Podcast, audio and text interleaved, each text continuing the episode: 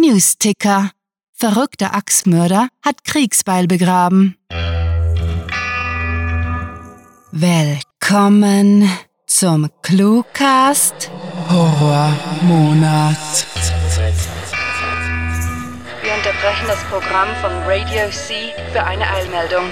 Soeben erreichen uns erste Berichte über eine mysteriöse Pandemie, die im Universitätsspital ausgebrochen ist.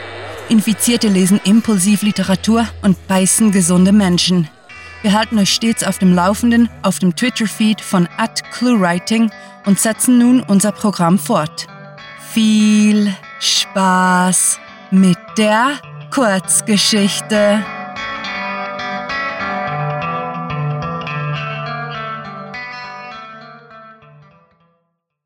Herzschlag.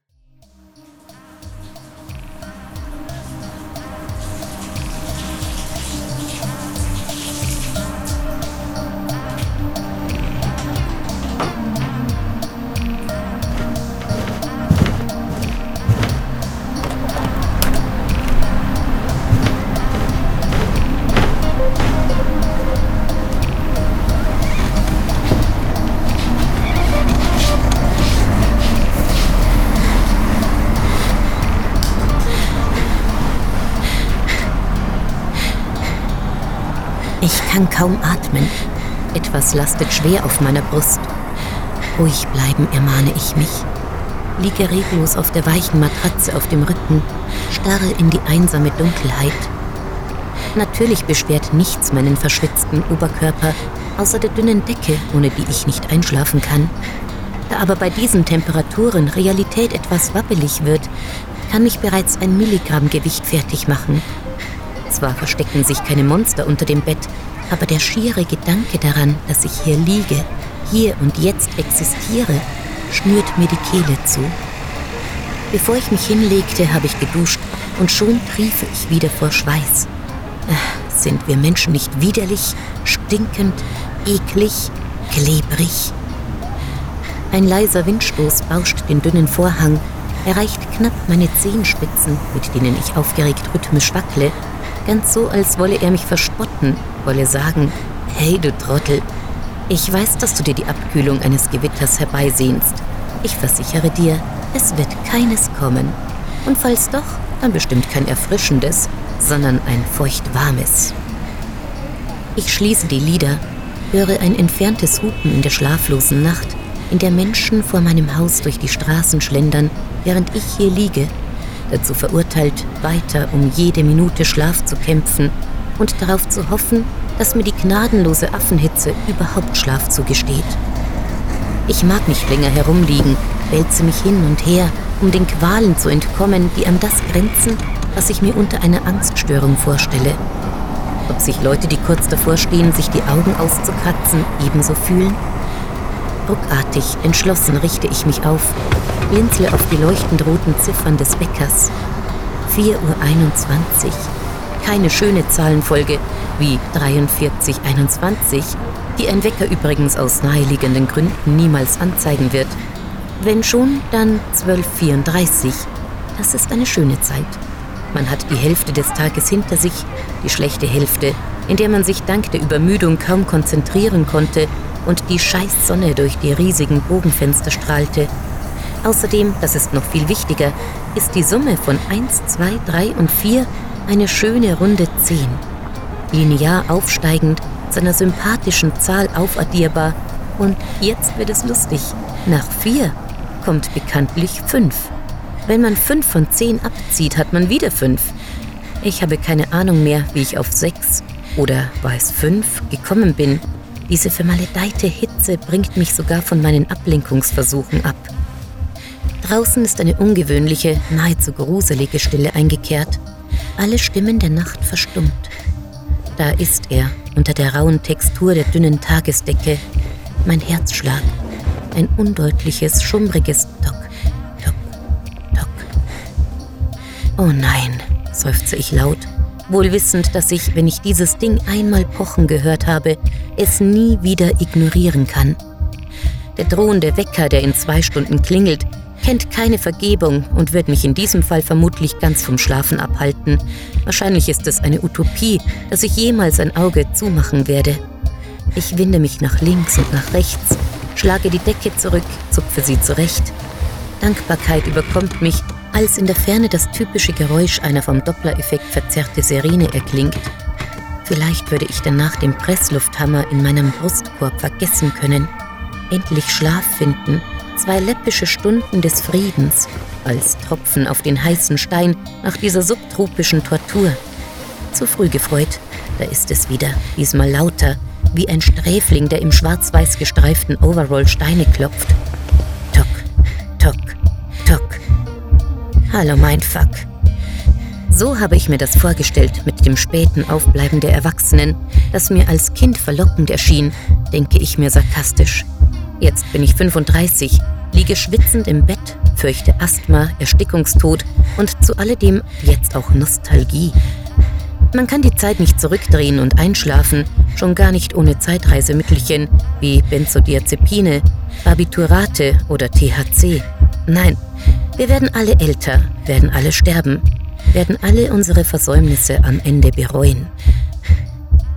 Noch immer kein Gewitter, noch immer keine Erlösung. Das Pochen ist offenbar zum einzigen Geräusch geworden, nun als das akustische Äquivalent eines Spechtes, der nahe der Schläfe an die Schädeldecke hämmert. Dazu gehen mir sofort Baumarktwerbungen durch den hohlen, vom Herzschlag mit Widerhall erfüllten Kopf, weshalb sich ein grauenhafter Werbejingle zum infernalischen Puls gesellt. Meine kleine Welt wird zunehmend kleiner. Die Wände rücken zusammen, werden mich unter sich begraben. Wie ein Kleinkind will ich trotzige Tobsuchtanfälle vom Stapel lassen, ich muss. Nein. Ich ersticke. Oh Gott, ich ersticke tatsächlich. Ras wie Panik durch meine Gedanken. Dann zwinge ich mich zur Bewegung. Schneller als ich es für Menschen möglich gehalten hätte, sitze ich bolzengerade in meinem Bett, die Lider weit aufgerissen und starre in das lichtdurchflutete Schlafzimmer.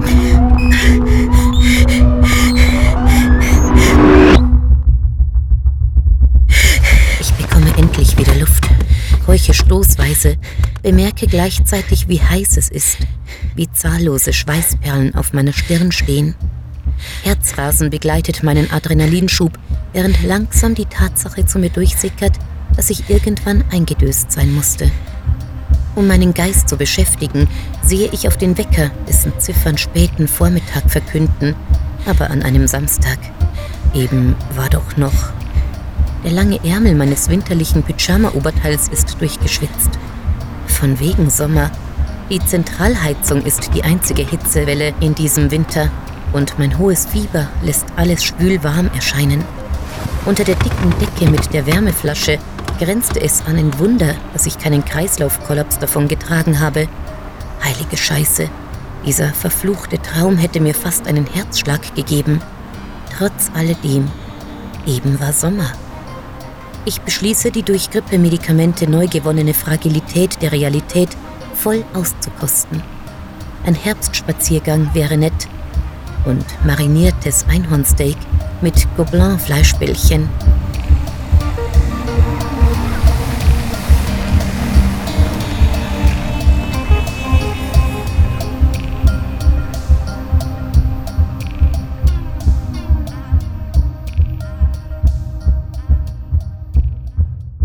Das war Herzschlag, geschrieben von Sarah. Für euch gelesen hat Birgit Arnold.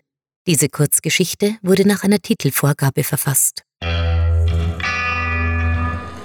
Es folgt nun ein Update zur aktuellen Lage der Weltgemeinschaft. Das Virus breitet sich ungehindert aus und hat mittlerweile große Teile der Bevölkerung infiziert. Den Überlebenden wird dringend geraten, die Fenster zu schließen, ihre Waffen zu laden und sich in den Interviews mit führenden Zombologen auf cluewriting.de über ihre Optionen zu informieren. Manche verzweifelte Menschen spenden all ihr Erspartes der Kirche oder, viel klüger, führenden wissenschaftlichen Institutionen aus dem Feld der Zombieforschung. Die bisher größte Chance zur Entdeckung einer Kur wird von der Clue Health Organization versprochen, welche unter patreon.com slash cluewriting zu finden ist. Überlebende Wissenschaftler fanden heraus, wie sich das Virus derart schnell ausbreiten konnte. Es wird nebst Bissen auch über die Stimmbänder sogenannter Sprecher übertragen. Sucht diese Helden des Cluecast auch auf ihren Seiten heim und vergesst nicht, dem Röcheln ihrer Stimmen zu folgen.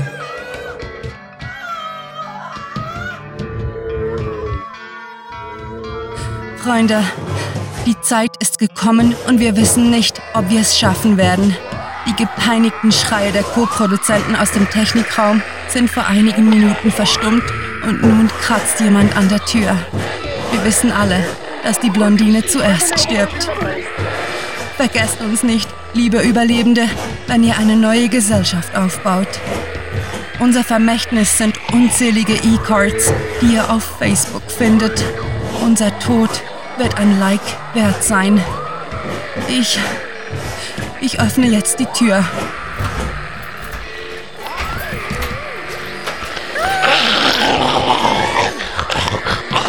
Mit fantastiliardischem Dank fürs Zuhören und den blutigsten Wünschen. Eure Cluecaster.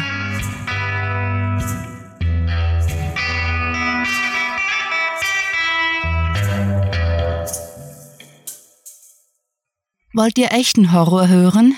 Stellt euch vor, eure Katze kotzt auf die Modellbahngeleise.